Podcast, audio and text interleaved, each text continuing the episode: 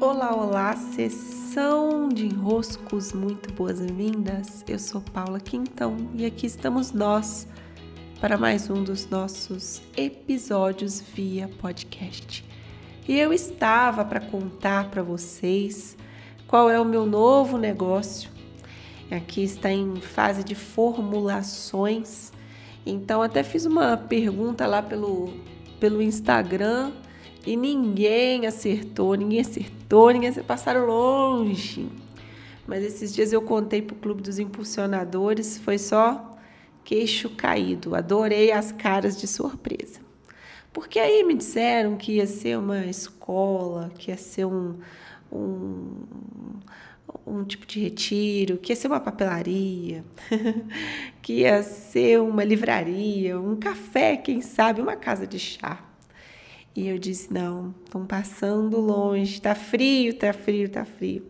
E como é tempo de mentoria, inscrições para minha mentoria de negócios, eu vou fazer questão de compartilhar com vocês parte desse processo, porque é um processo também de uso dos aprendizados, das sabedorias que eu fui coletando graças ao meu negócio digital. Eu quero dizer para vocês que as ferramentas, as técnicas, as formas de, de fazer, o modo operandi de um negócio, independente de ser online ou ser presencial, as bases são as mesmas.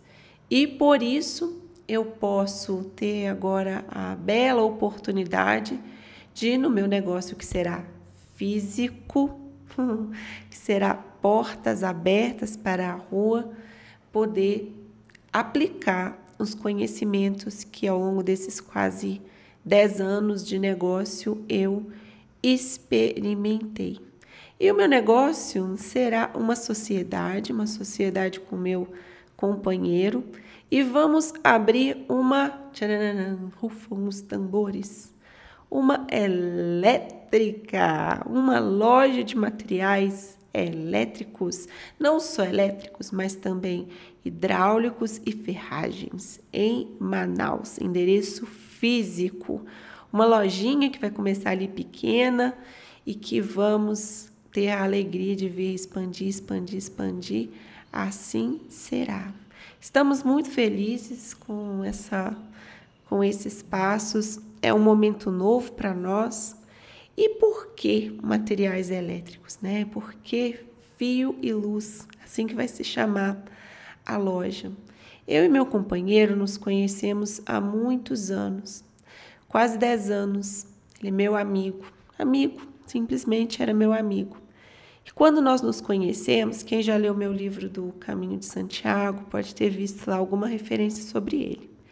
Foi ele quem me orientou, me mostrou, me apresentou o Viver de Luz, que eu já pude falar com vocês sobre ele aqui. Se buscarem algum podcast, vocês encontram.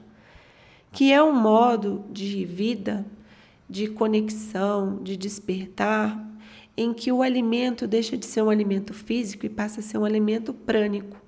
Ou seja, o que de fato nos alimenta não é a comida, mas a luz que está na comida. E é possível, sem a comida, absorver essa luz através do prana, que está disponível no ar, né? vamos dizer assim, nos ambientes de iluminados. Então eu, vocês podem buscar mais detalhes, não vou explicar sobre viver de luz aqui, mas a história que eu tenho com meu companheiro passa por esse lugar em que nós aprendemos sobre e vivenciamos o viver de luz. Eis que, eis que, eis que, ah, venhamos e convenhamos, uma lojinha de materiais elétricos seria um ótimo jeito também de viver de luz. Aproveitando a metáfora. E é isso que vamos fazer, uma aventura, né? O Herbert tem o trabalho dele, ele é médico, psiquiatra. Eu tenho aqui o meu trabalho, minhas mentorias, meus cursos, meus escritos e tudo indo bem, né? Um caminho de crescimento do meu negócio, do trabalho dele. Mas ter outros trabalhos, ter outras formas de produzir, né, de, se, de se colocar à disposição, não como para servir ao outro apenas, mas para se experimentar, criando, produzindo, criando outras formas de renda também, de geração de renda, gerando emprego, gerando esse crescimento, fazendo circular a economia. Vai ser algo muito especial para nós uma nova fase das nossas vidas. E eu tô assim, né? Tô igual criança aprendendo uma coisa nova, com os olhos é, brilhando.